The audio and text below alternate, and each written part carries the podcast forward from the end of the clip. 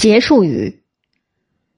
隋唐时代是中国历史上的一个黄金时代，不论在政治、军事、经济、科技、物质文明等领域，还是在宗教、信仰、艺术、文学等精神世界，都取得了令后人赞叹的成就。如果非要总结唐朝繁荣富强的原因，可能离不开“世界主义”这个关键词。杜希德在总结盛唐的精神气质时，用了“世界主义”这个词汇。我们不能说盛唐的气质只有这么一个层面，但是至少它可以归纳盛唐之盛的某些原因。盛唐时代，沿着丝绸之路而来的粟特胡商，活跃于帝国的各个角落，带来了琳琅满目的异域物品。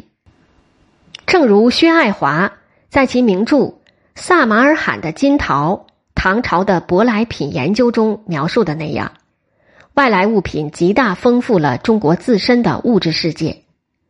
由于唐朝的高度包容和繁荣，来自印度、中亚、波斯等地的佛教、摩尼教、基督教、聂斯托里派、索罗亚斯德教的传教士们跨越流沙而来，在中国传教。东方最大的都市长安中，寺院遍布，各种宗教都得到一定的尊重和宽容。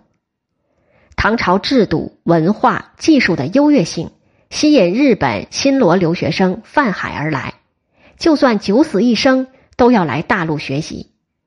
唐朝文明的各种成果也被移植到世界的其他地区，生根发芽。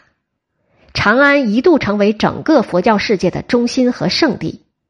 日本几乎所有的宗派都把自己的祖庭设定为长安的某个寺院。从西域等其他文明来的音乐理论、新的乐器，丰富了盛唐的乐坛。绘画、雕塑、建筑等无不受到影响。几乎所有领域的成就都离不开文化融合这一现象。可以说，唐代是一个开放的时代，一个开放的帝国。